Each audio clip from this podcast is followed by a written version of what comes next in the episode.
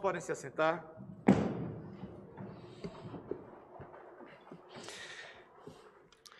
Irmãos, nós estamos estudando a epístola do apóstolo Paulo aos Romanos, uma epístola tão ah, marcante na história do protestantismo e da reforma protestante, e nós estamos justamente nesse capítulo 5. Eu peço a você que abra as Escrituras Sagradas em Romanos, capítulo 5, versículos 12 a 21. Textos que são tão centrais dentro da compreensão da fé cristã, merecem ser estudados, revisitados. Ah, eu mesmo já é talvez a terceira, quarta vez que eu esteja pregando ah, nessa perícope em particular, e eu digo que nenhum sermão foi igual ao outro. Cada vez que eu prego o sermão, sempre há um detalhe, sempre há um elemento que nós trazemos sobre a riqueza da verdade de Deus nesse texto. E eu peço a você então que preste bastante atenção na leitura dos versículos 12 até o versículo 21 do capítulo 5.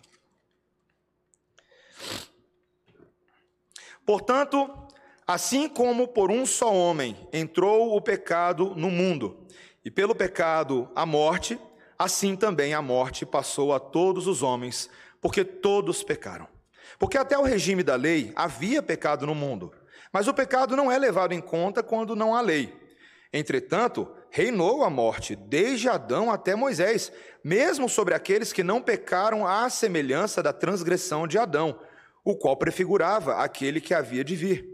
Todavia, não é assim o dom gratuito como a ofensa. Porque se pela ofensa de um só morreram muitos, muito mais a graça de Deus e o dom pela graça de um só homem, Jesus Cristo, foram abundantes sobre muitos.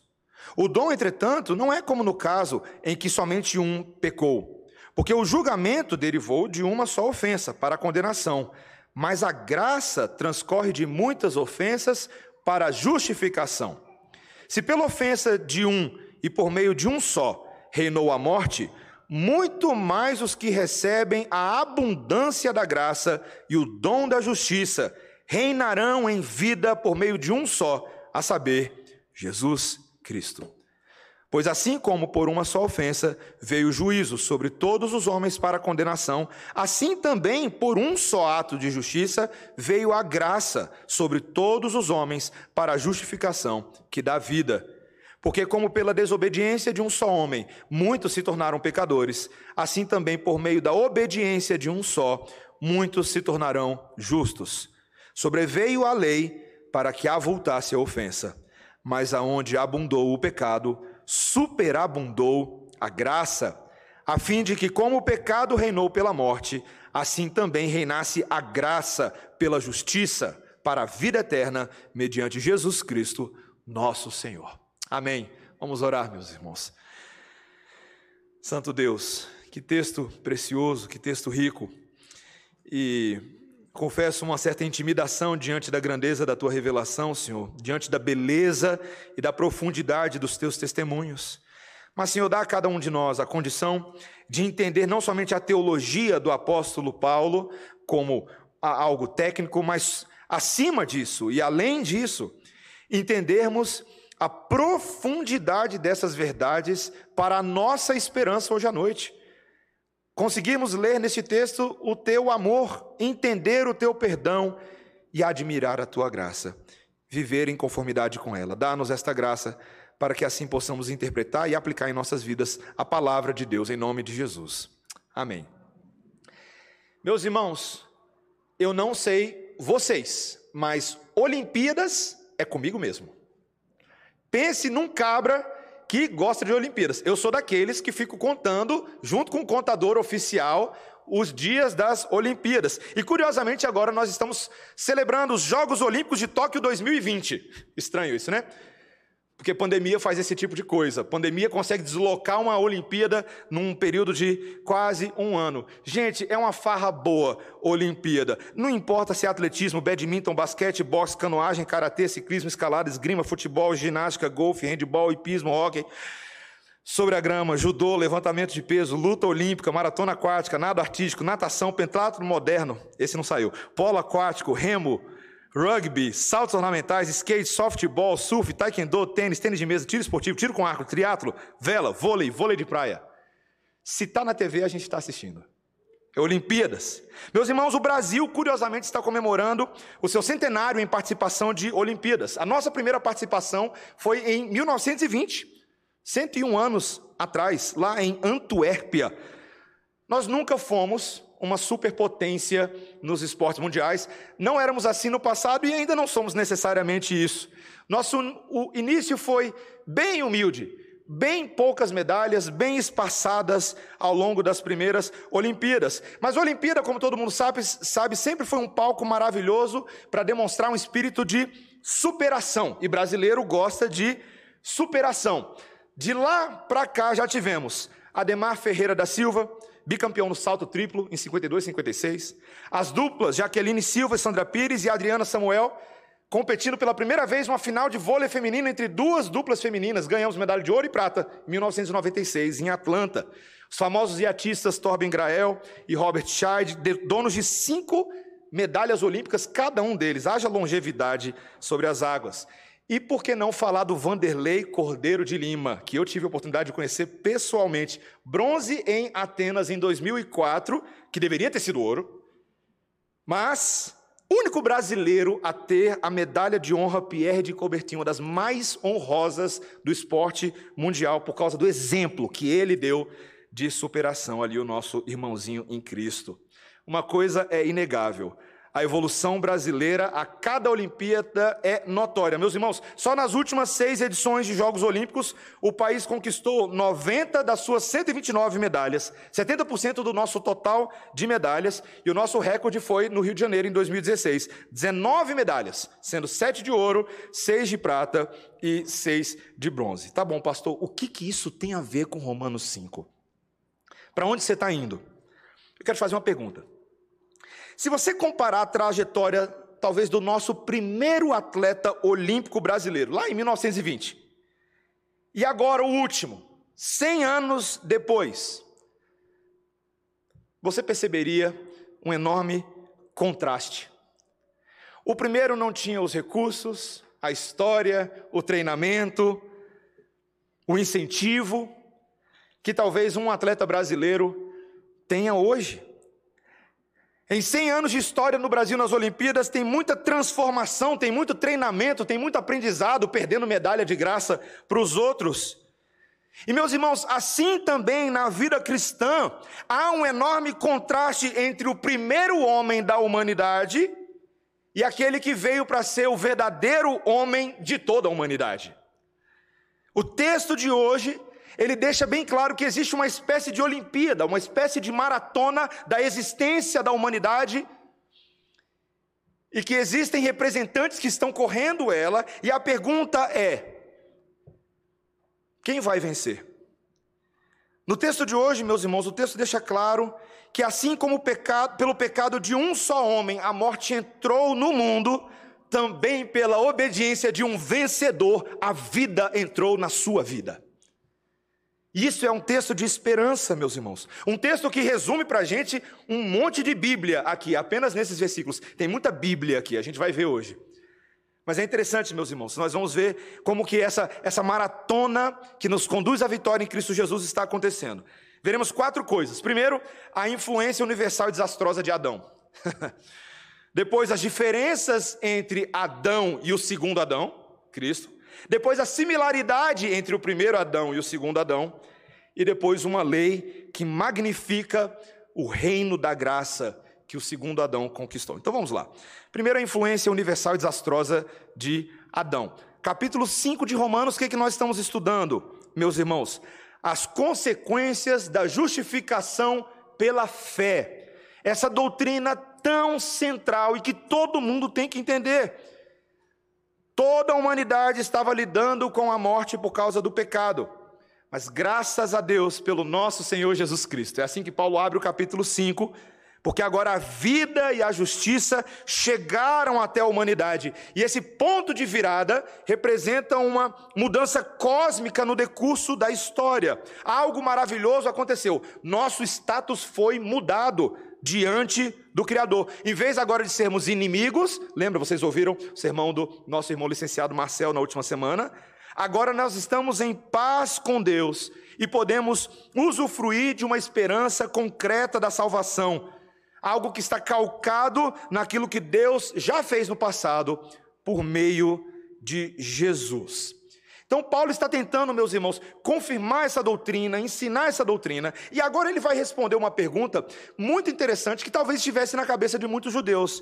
A pergunta é assim: tá, Paulo, mas como é que foi que essa bagunça começou? Como foi que a morte entrou no mundo em primeiro lugar? E talvez é uma pergunta que muitas pessoas façam hoje à noite. Como é que nós viemos parar nesse estado? Onde é que tudo começou a desandar? E Paulo então faz uma volta na máquina do tempo, ele entra nessa máquina do tempo teológica e relembra os judeus lá atrás do que acontece quando ele diz no versículo 12, veja aí comigo. Portanto, assim como por um só homem entrou o pecado no mundo, e pelo pecado a morte, assim também a morte passou a todos os homens, porque todos pecaram. Teve um homem que foi o canal de entrada da morte no mundo. E Paulo está falando daquele que ele já citou em outros momentos, está falando de Adão.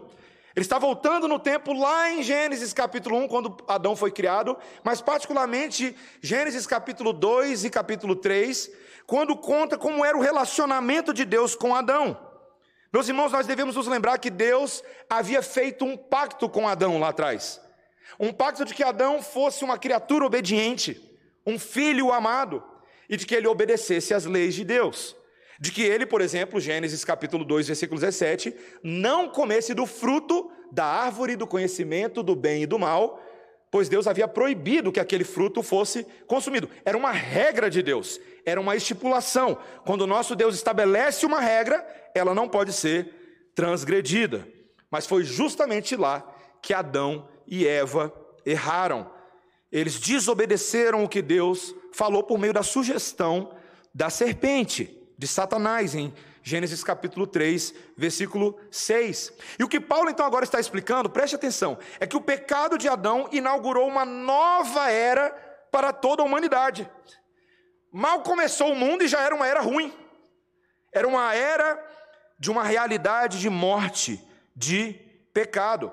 E veja, talvez alguns judeus tivessem dificuldade de entender esse argumento de Paulo, porque o tempo inteiro eles aludem à lei. Lembra que Romanos fala muito da lei, e a gente vai falar muito da lei ainda lá no capítulo 6, 7 e 8, tá? Mas para os judeus estava assim, Paulo, como é que você vai falar que o pecado começou lá atrás? Porque a gente sabe que a lei só foi dada em Moisés. Veja, um judeu sabia muito bem que a lei que foi dada ao povo por meio de Moisés era um marco importante, porque a lei revelava a vontade de Deus e dizia o que devia ser feito e o que era errado. A lei expõe a verdade de Deus. Então muitos deles pensavam: olha, se não tem lei, como é que você pode dizer que tinha pecado antes da lei? Porque um homem talvez não saberia né, se ele não tem uma lei clara dizendo: não terás outros deuses diante de mim, não farás para ti imagem de escultura, não tomarás o nome do Senhor teu Deus em vão, lembra do dia de sábado para o santificar, honra teu pai e tua mãe, não matarás, não adulterarás, não furtarás, não dirás falso testemunho contra o teu próximo, não cobiçarás. Se eu não tenho lei, então não tem pecado. Mas Paulo fala: bem, não é bem assim.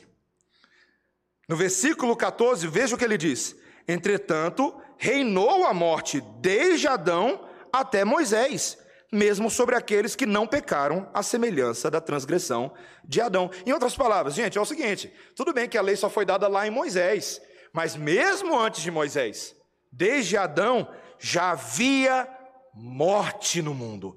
Morte causada por pecado. Mesmo quando a lei não era escrita nesses termos, já havia sim uma lei, um relacionamento que Deus estabelecia com regras. E Adão havia ferido essas regras. Noé depois feriu essas regras também. Aquelas multidões que foram exterminadas pelo dilúvio haviam ferido as regras de Deus. Então, meus irmãos, o que o texto está dizendo é que desde Adão, esse negócio se espalhou. Por causa do que Adão fez, mesmo aqueles que não desobedeceram exatamente do mesmo jeito que Adão desobedeceu, já nascem pecadores. Esse é o nosso status. A morte e a, e a, condenação caíram sobre nós. Mas, obviamente, meus irmãos, para não ficar denso teologicamente, eu quero trabalhar com a sua cabecinha aí, tá? Alguém poderia perguntar, pastor, Como é que alguém poderia ser declarado culpado por algo que ele não fez? Não é essa a pergunta? Veja, Adão fez esse negócio há milhares de anos atrás. Pastor, eu nem estava vivo na época. Eu não tenho nada a ver com esse negócio. Imagina, meus irmãos, eu lembro uma vez tentando ensinar num grupo de discipulado a doutrina da depravação total, e a gente faz aquelas afirmações para escandalizar, né? ah, o bebê é tão bonitinho, tão fofinho quando nasce, mas é pecador. Já nasce em pecado. E aí os pais ficam assustados. Pastor, como é que você fala um negócio desse? Não, a criança é inocente. Hum, inocente. Pecado. Muitos acham que não é justo que Deus nos julgue por causa do pecado de uma outra pessoa. Eu não aceito esse negócio de Adão pecou, então eu já nasço em pecado. E meu livre-arbítrio? E o meu direito de escolha? Se você pensa assim, ou não, deixa eu contar uma historinha para você. Quem aqui lembra o que foi o acidente radioativo com Césio 137 em Goiânia? Quem lembra disso? Alguns aqui sim, eu lembro, eu estava vivo. Outros aqui já estudei na escola. A história começa lá em 1985, o ano que eu nasci. Lá no Instituto de Tratamento do Câncer, lá em Goiânia. O instituto foi desativado, todos os equipamentos foram levados, mas uma máquina de teleterapia ficou para trás. E era uma máquina que usada, é uma espécie de, de, de radiologia ali para a questão do câncer, né? E ela usava como energia cloreto de césio em pó como fonte de energia. Dois anos depois, dois catadores de lixo estavam lá mexendo, chamaram a atenção, chamou a atenção a máquina, e eles pensaram em desmontar ela e vender as peças. Levaram ela para casa. Quando eles entraram em contato com a cápsula de césio 137 lá, dois dias depois eles começaram a sentir os primeiros sintomas da intoxicação radioativa: náuseas, vômitos, tonturas e diarreias. Mas, ainda assim, a vida seguiu. O dono de um ferro velho foi lá, comprou a máquina deles, mandou os dois funcionários retirarem as peças mais valiosas e lá dentro eles acharam uma cápsula com 19 gramas de césio. E por que, que aquilo chamou tanta atenção? Porque de noite ela brilhava, um azul brilhante colorido. E ele ficou tão, tão fascinado com aquilo, ele achou que ele tinha descoberto um tesouro. E ele levou a cápsula para casa. E quando ele chegou em casa, todo mundo ficou sabendo e todo mundo veio ver a cápsula. Ele, olha que legal. Ó, ó. Imagina, meus irmãos. E mais, a, a, notícia se espalhou na cidade. As pessoas vinham ver. Um amigo dele pegou, levou um pouquinho para casa, soltou um pouquinho em cima da mesa, caiu em cima da, da, da comida da filha de sete anos de idade, ela botou dentro da boca. Meus irmãos, aquilo que parecia tão pequenininho e inofensivo, 19 gramas de césio em 16 dias, ficou conhecido como brilho da morte, o maior acidente radioativo que se tem registro na história da humanidade. Para para pensar nisso. Fora as bombas. Quatro pessoas mortas, centenas de contaminadas. Você está entendendo como é que funciona o pecado de Adão? O pecado de Adão foi como se fossem 19 gramas de Césio 137. Mas que contaminou tudo. Tudo e todos. Mal nasceu Caim e Abel, já está lá. Puf, pá. Não é verdade? Homicídio, logo de início. Passa duas, três gerações, pecados horrendos.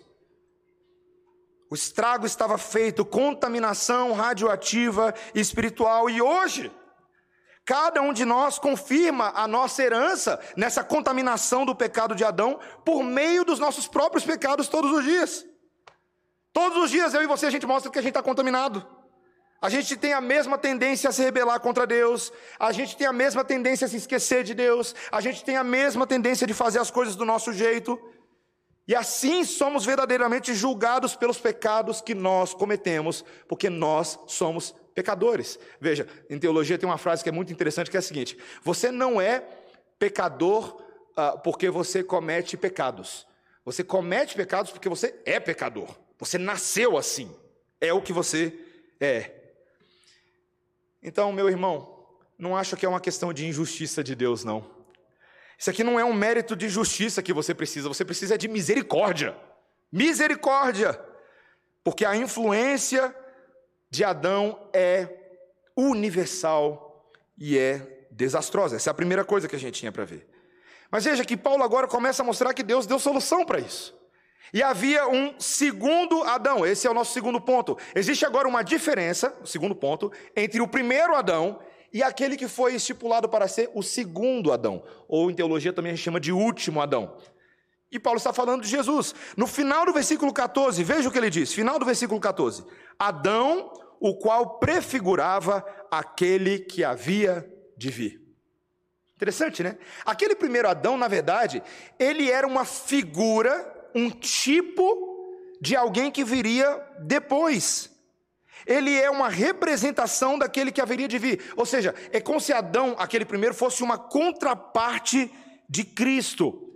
Assim como Adão seria o representante de uma humanidade caída e contaminada, Cristo seria um Adão de uma nova criação, de uma nova humanidade espiritual. E é aí que começam as diferenças entre eles. O primeiro representa maldição, e o texto vai deixar claro que o segundo representa dádiva. Olha o versículo 15: Se pela ofensa de um só morreram muitos, muito mais a graça de Deus e o dom pela graça de um só homem, Jesus Cristo, foram abundantes sobre muitos. Meus irmãos, o pecado de um único homem trouxe morte, morte para muitos, mas agora ainda maior é a graça dadivosa de Deus. Isso é um pleonasmo, não é uma repetição. Graça e dádiva é tudo a mesma coisa. É presente em Cristo nós temos um presente. E Ele é o próprio presente. Veja, ele vai continuar explicando aí nos versículos 16 e 17 que as diferenças são brutais, inclusive nos resultados das ações de cada um deles. Enquanto o pecado de Adão levou à condenação, a dádiva de Jesus nos leva à justificação. São opostos. Pensa aí no tribunal, tá? Pessoal aí do direito aí, os advogados de plantão condenação e justificação. Um advogado empurrando para um lado, outro advogado empurrando para o outro. O que Paulo está falando é que na dádiva de Deus, Cristo, o advogado, prevaleceu. Ele justificou aqueles que mereciam condenação eterna. Meus irmãos, o grande diferencial é o próprio advogado. Veja, no versículo 17, ele vai deixar claro que se a morte havia reinado sobre muitos por meio do pecado de um único homem, ainda maior agora é a graça e a dádiva da justiça. E todos que recebem reinarão em vida, e ele diz aí no final do versículo 17, por meio de um só, a saber, Jesus Cristo. Meus irmãos, Jesus Cristo, o segundo Adão, faz toda a diferença. Ele é o grande diferencial desse time. Meus irmãos, tô, a gente está em dias de Olimpíadas e esportes, então eu estou pensando muito sobre esportes o tempo inteiro, né? Então minhas ilustrações hoje estão esportivas, tá? Eu tenho pensado muito, eu estava assistindo o jogo do Brasil, os lances, aquele jogo feioso, e estava pensando muito na figura do capitão de um time. Né? O que, que, Para que, serve um capitão de um time? Se você é meio leigo no futebol, igual eu, assim, que eu não sei tudo de futebol, você acha que o capitão não serve para mais nada a não ser atormentar a vida do juiz e dar uns empurrões no, nos adversários mais, mais ariscos, né? Mas quando você tem um capitão de verdade, quando você tem um líder de verdade, já ouvi isso de jogadores, inclusive. Você luta por ele, você faz o que ele manda, mesmo que você não concorde muito. Você respeita as ideias dele e você segue os seus princípios. E eu te pergunto, quantos atletas na história do futebol brasileiro você consegue lembrar que inspiraram esse tipo de liderança? Se tem um nome unânime na história do futebol brasileiro, essa pessoa, e alguém pode discordar de mim, mas você está errado, é o Carlos Alberto Torres, certo? Eterno capitão da seleção tricampeã na Copa do México em 1970. Mais até do que o Dunga. O pessoal gosta do Dunga, mas o Carlos Alberto tem um lugar no coração aí do pessoal que assistiu a Copa do México. Agora, meus irmãos, a título de exemplo, para você entender o ponto, imagine um time de futebol feito de adões. Eu estou falando de mim e de você, tá? De adões. Gente, esse time é ruim demais. Mas é ruim, é ruim de tão peba que é, que consegue ser pior do que o nosso futebol masculino segunda-feira à noite da redenção com a congregação. Tadinho, ficou ofendido aí agora, né? Nem todos lá, alguns mais, outros menos. Mas, meus irmãos, imagina um time de perebas. Mas o capitão que passou a jogar nessa equipe transforma o time por completo. E o seu nome não é Carlos Alberto Torres, o seu nome é Jesus Cristo de Nazaré. Esse capitão é glorioso, ele emana liderança. E você precisa só de alguns minutos com o livro de jogadas e estratégia dele para chegar a essa conclusão. Esse capitão dos seus discípulos tem frases firmes, ele tem um olhar penetrante, ele não hesita quando ele fala. Esse capitão, na sua vida perfeita, na sua morte, na sua ressurreição, ele mostrou que quando foi necessário, ele mesmo cruzou, recebeu dentro da área, matou no peito, virou para dentro do gol e marcou. Esse é o nosso capitão. Botou a bola para dentro. E é por isso, meus irmãos, que quando não o primeiro Adão, mas o segundo Adão entra na história, é ele que dá a palavra final nas jogadas, é ele quem define a escalação do time. Estou falando de você, você é desse time. Porque ele tem poder para usar jogadores perebas para a glória dele.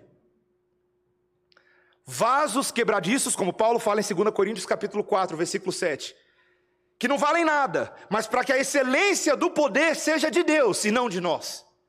Esse é o nosso capitão. Esse é o segundo Adão. E ele entrou para jogar e ninguém consegue tirar ele de campo, porque ele é bom no que ele faz. Meus irmãos, que diferenças maravilhosas.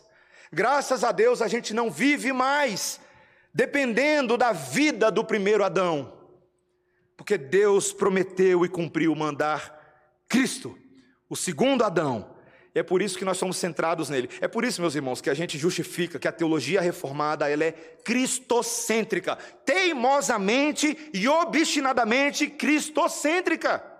Porque tem que ser. Tem que ser. Não existe outra forma.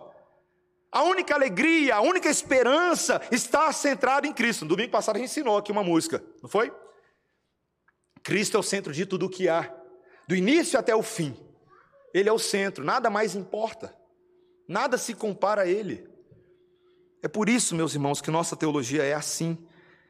E veja, ainda que há muitas diferenças entre esses dois Adões, terceiro ponto, há também uma similaridade curiosa entre eles.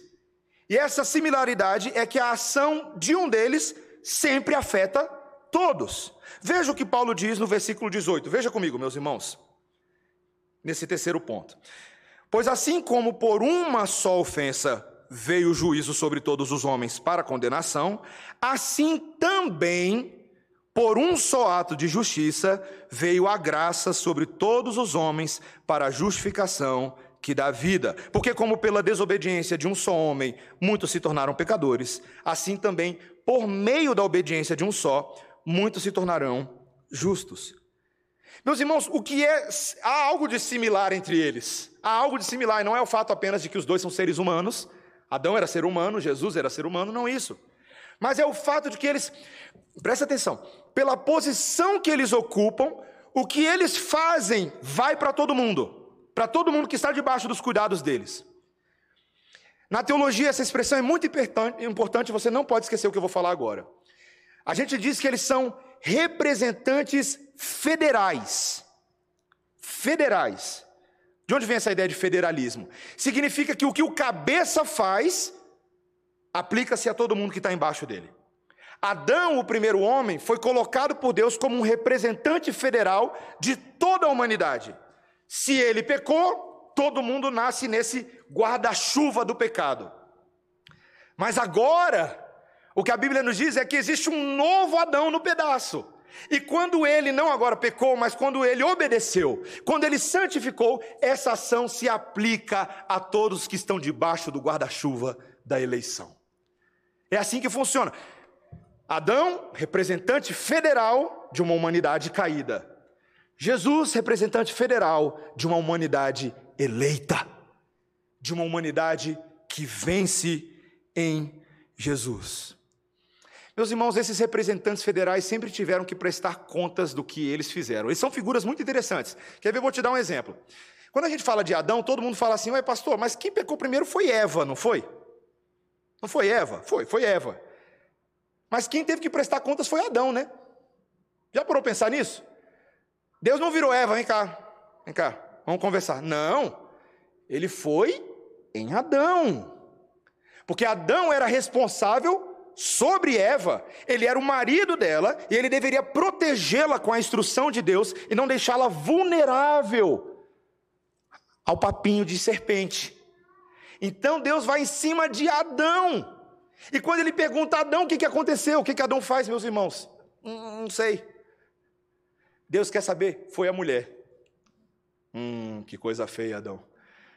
Essa conversa não convence Deus. A mulher que tu me deste era vidro e se quebrou, o amor que tu me tinhas era doce e se acabou. Não convence, não, meus irmãos. Não é assim que as coisas funcionam. Adão, você tem uma responsabilidade, ou você tinha uma responsabilidade. O que é que você fez com essa responsabilidade?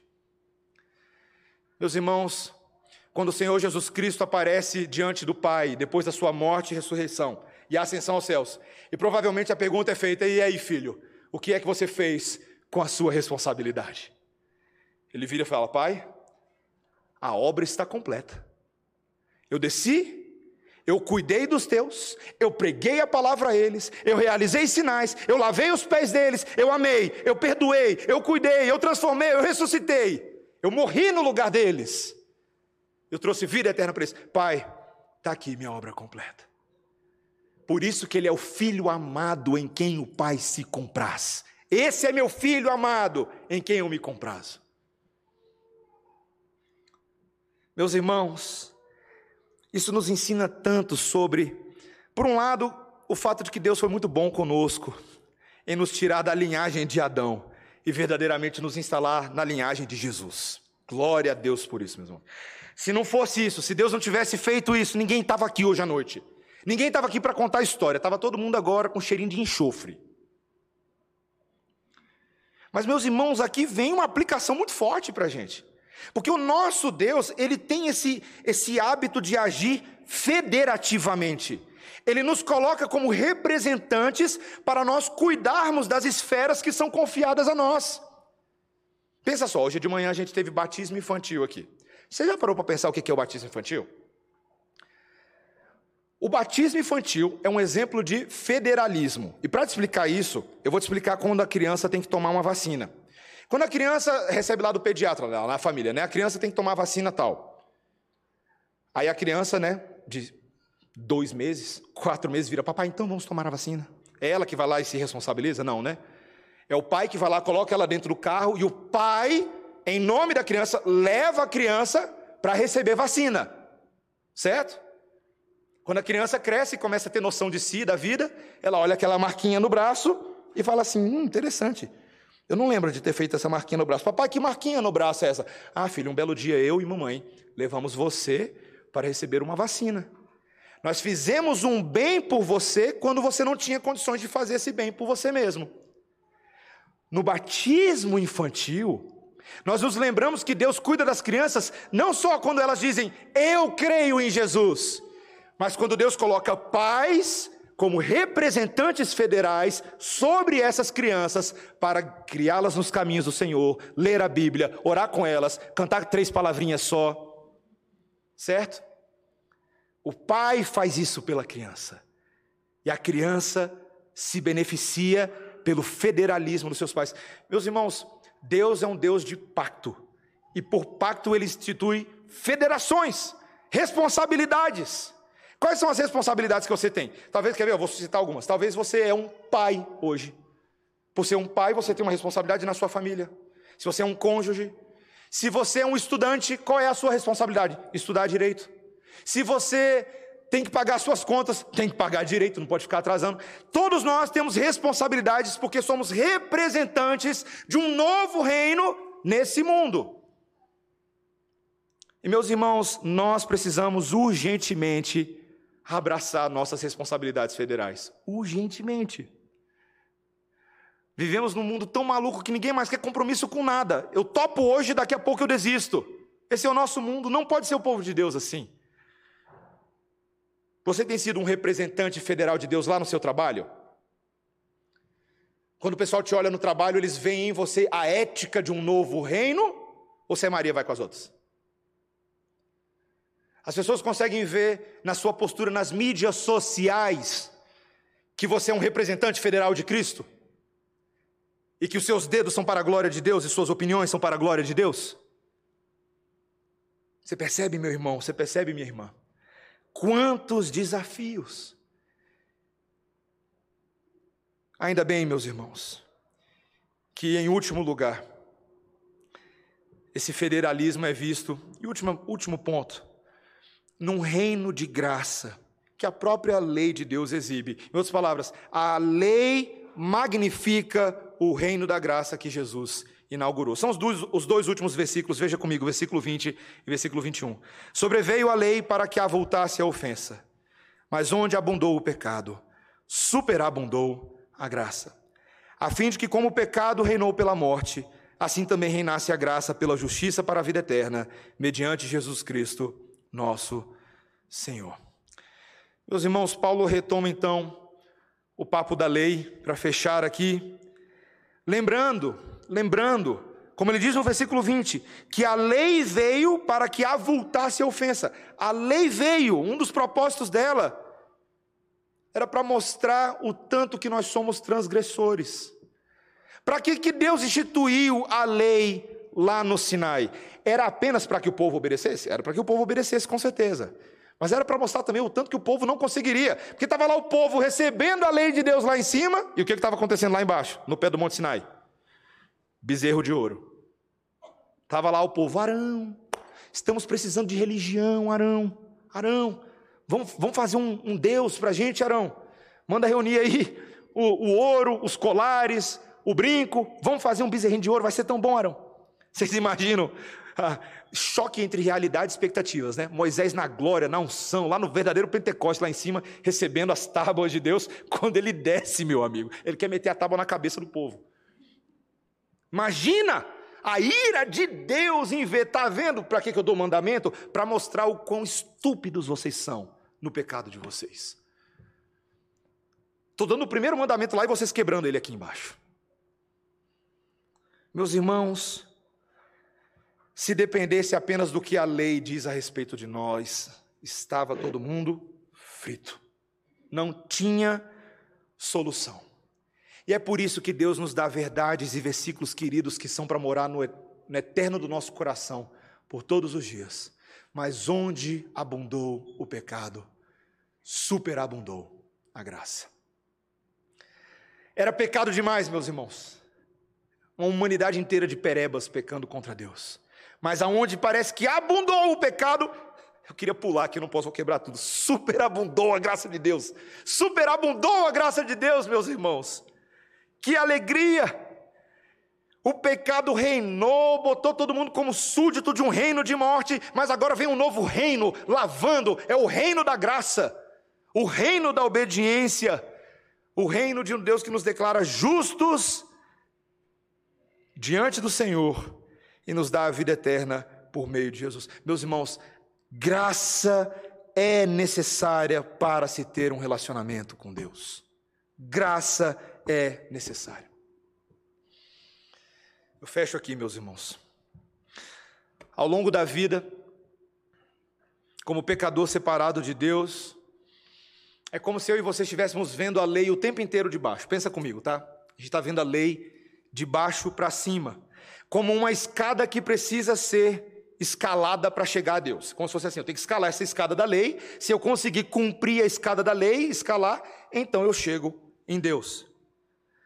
E aí você pensa que você tem o que é necessário, né? Eu tenho as minhas próprias obras, né? Treinei para as Olimpíadas. Tô massa.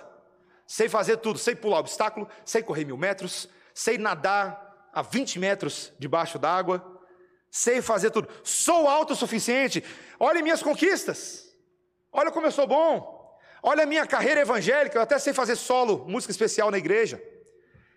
Eu sou tão bom, tá fácil eu subir essa escada, não vai ser tão difícil assim. E é assim, meus irmãos, que você começa a tentar escalar uma vez e não consegue. tentar duas vezes e não consegue. É cada estabacada, é cada tombo no chão quando você tenta cumprir a lei de Deus sozinho. Não, mas hoje eu consigo. Hoje eu vou ficar sem falar palavrão. Eu lembro uma vez, um amigo meu lá, igreja presbiteriana em Brasília, das antigas. Boca suja até. Hoje eu não vou falar palavrão, não. Hoje eu estou bem. Tá. Não dava cinco minutos. No próprio poder, na própria força. Não, agora vai, agora vai. E a gente faz isso, né? Não, agora vai. Agora vai. De novo. Pum. Igual meu filho Daniel. Meu filho Daniel, ele consegue cair mais vezes do que tem segundos no minuto. Ele, ele levanta, pum, pum, pum. Ele nem chora mais, para vocês terem noção. Tem um capacete fixo ali na cabeça dele. Ele bate a cabeça e nem chora mais. Normal. É a gente. Nós somos assim. A gente cai, você avança dois degraus, cai doze. Talvez a altura da escada pareça tão impressionante que você já está naquele ponto da vida cristã, quer saber? Não vou nem tentar mais. Você já cedeu ao pecado mesmo. Não, já não vou tentar mais. Já deu. Para quê? Eu já tentei, não consigo largar aquele pecado, pastor? Não consigo. Mas, meus irmãos, sabe o que a graça faz? A graça é justamente quando você está vendo esse monumento de escada, mas lá de cima, Deus olha de cima da escada e ele fala: Vem cá. E ele estende os braços. E você não dá um passinho sequer para subir a escada. E ele vai lá e te puxa para cima. E te coloca na presença dele. Meus irmãos, quando Deus nos coloca, quando Jesus nos coloca na presença de Deus, agora você está livre da maldição da escada. E você pode agora brincar com essa escada e obedecê-la por amor, não por medo, não por necessidade, mas baseado nos méritos de Jesus que subiu a escada primeiro que você. Porque é justamente Ele que nos puxa lá de cima. Quando Pedro afunda nas águas, Vem cá, homem. Vem andar sobre as águas. Essa é a graça do Senhor Jesus Cristo. E você sabe que se você tropeçar, porque nós ainda tropeçaremos, nesse caso você não vai mais cair no chão. Vai parecer que você vai cair, para nunca mais levantar. Mas em vez, em vez disso, a graça vai te agarrar de novo e vai te segurar de novo, e vai te manter de novo nos braços fortes e amorosos do nosso Pai Celestial. Essa é a graça de Deus. Essa é a graça de Deus.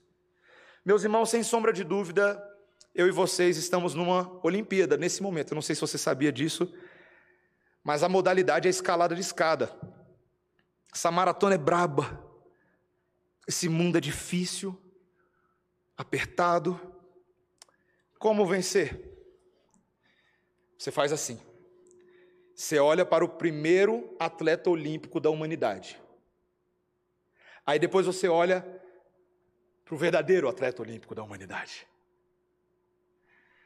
Você fala: Eu estava lá, eu nem sabia como começar a correr, mas agora o último aqui já até venceu. Então quer saber? Eu vou lá celebrar com ele.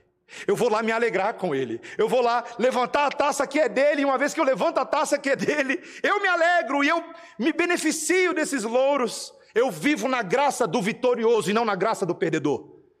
E toda vez que o, que o inimigo das nossas almas quiser jogar na sua cara o antigo Adão e falar, você é o primeiro, você fala, eu não sou o primeiro, eu estou no segundo. Eu sou do segundo. E eu estou no reino da graça do segundo para obedecer, para viver e amar o meu último Adão, o meu Senhor Jesus Cristo. Meus irmãos, que Ele nos ajude a cumprir esse chamamento, a ter essa vida, para você não largar a maratona, não largar as Olimpíadas, não aquela que está passando na televisão, mas essa da qual ninguém pode escapar. Todos nós estamos correndo a carreira. Corramos, portanto, meus irmãos, olhando para o Autor e Consumador da nossa fé o nosso Senhor Jesus Cristo. Vamos orar. Senhor Deus, como é bom saber que a tua graça é maior do que a vida, por isso que os nossos lábios cantam, nós bendizemos ao Senhor, e em teu próprio nome nós fazemos ações, nós cumprimos boas ações, obras para a glória de Deus. Senhor, sem dúvida, quando a gente olha a influência desastrosa de Adão, é uma contaminação radioativa que tenazmente nos assedia. Mas, Senhor, louvado seja o teu nome, que nos livra de toda contaminação em Cristo Jesus, que nos torna perfeitos, que nos torna hábeis para o serviço, que renova a nossa disposição. Senhor, a gente não consegue jamais subir essa escada da tua lei sozinha. Ela é boa, mas ela é difícil para nós. Mas, Senhor, nós te pedimos que o Senhor Jesus Cristo nos ajude a cumpri-la, a vivê-la, a amá-la e praticá-la em todos os âmbitos da nossa vida. Fortalece a nossa fé, Senhor, como igreja, para cumprir o teu chamado, em nome de Jesus. Amém. Irmãos, vamos ficar de pé.